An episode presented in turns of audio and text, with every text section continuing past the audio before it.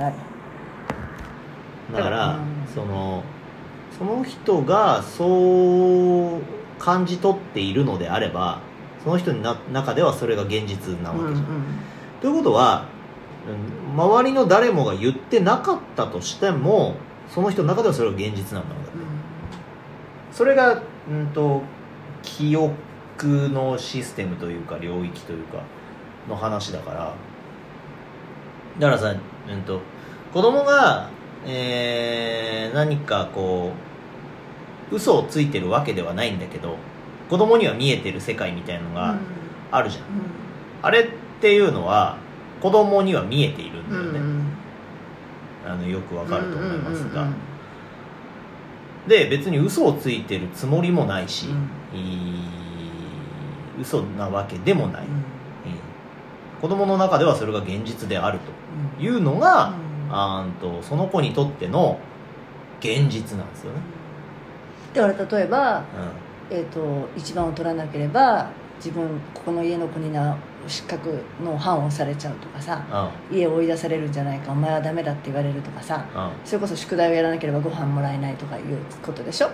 そんなことはないのに、ないのにね、うん、実際ご飯食べさせない、まあ、今日は抜きねおやつ抜きねみたいなことはあるかもしれないよ事実としてさ、うん。おやつぐらいだったら。うでも子供が死ぬまでそんなことするわけはないけど、んうん。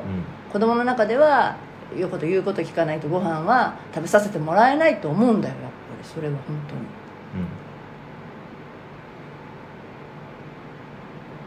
ん。だからそういうことですよ。その人の中ではそれが現実として、えー、と刻まれるわけですから、だから病気になっちゃったんだと思うよね私それが。うん。原因で。それがだから何が原因だか分かんないんだ私はうつになった原因がね。うん。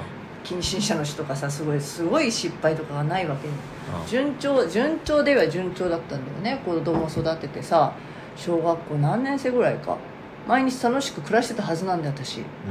ある日突然だからある日突然まっすぐ歩けなくなっちゃってそっから急に崩れ落ちるっていうさ恐怖な体験じゃんそれだって。うんうんなんか兆候があればいいよ。だからその うつうつとしたことがあるとかさもう悩み悩んで。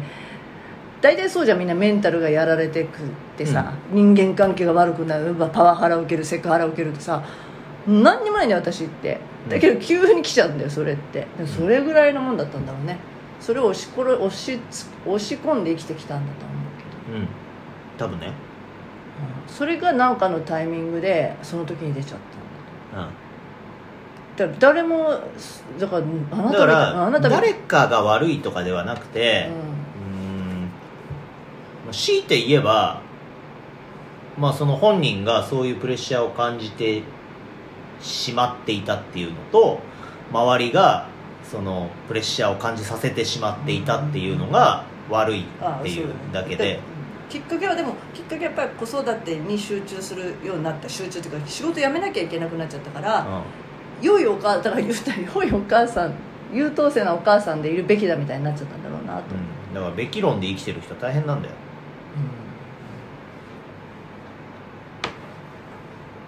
僕は僕はなるようにしかならねえさって思って生きてるから。だからそうならないね、うん。子供もそうならないでしょ。きっとね。なんだろうねこのべき論はねだからあなたみたいに元気な子がそんな風になるなんてまたそこで言われちゃうわけよ。うん。もう二重苦なそうなの二重苦なのよ。あなたがって。いやだってしょうがないじゃんって言えばいいそうそうそうそうそう。だってしょうがって言えばいいの。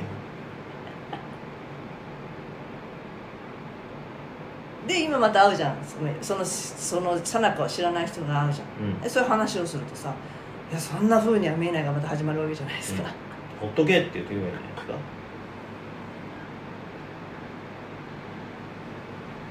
だって嘘ついてどうすんのって話だよね。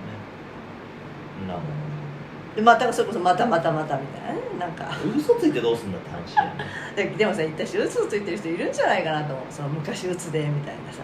いると思うよそういう人は。そういうふうに話すストーリー作るとほら承認欲求の塊だからね。本当嘘じゃないのに。みん。な鬱になったことがない。うつ傾向だったことはあるかもしれないけど。うつ傾向は誰だってあるじゃん。なんか、うん。もう嫌になっちゃうなみたいなね。うまくいかねえなどうしようとかさ。悶々とすることは誰だってあるけどさ。本当のうつはまあまあ本当に感情を感じないからね気分がいい時はこうしましょうみたいなことよくじゃん。気分のいい時間にはやっちゃいましょう。気分がいいとか悪いとかもないもんね。気分っていう概念がないとか概念がなくなっちゃうんだよ。体調がいいとか悪いとかさ。まあ夜大体そういう人は夜は体調いいけど朝は具合悪くなるみたいに言うじゃない。もう、うん。そんながもうそんなところもないわけよ。感情がないっていうか何も感じない。季節も感じない。の時間も感じないんだよ。だからもう生きる死にしかがねみたいな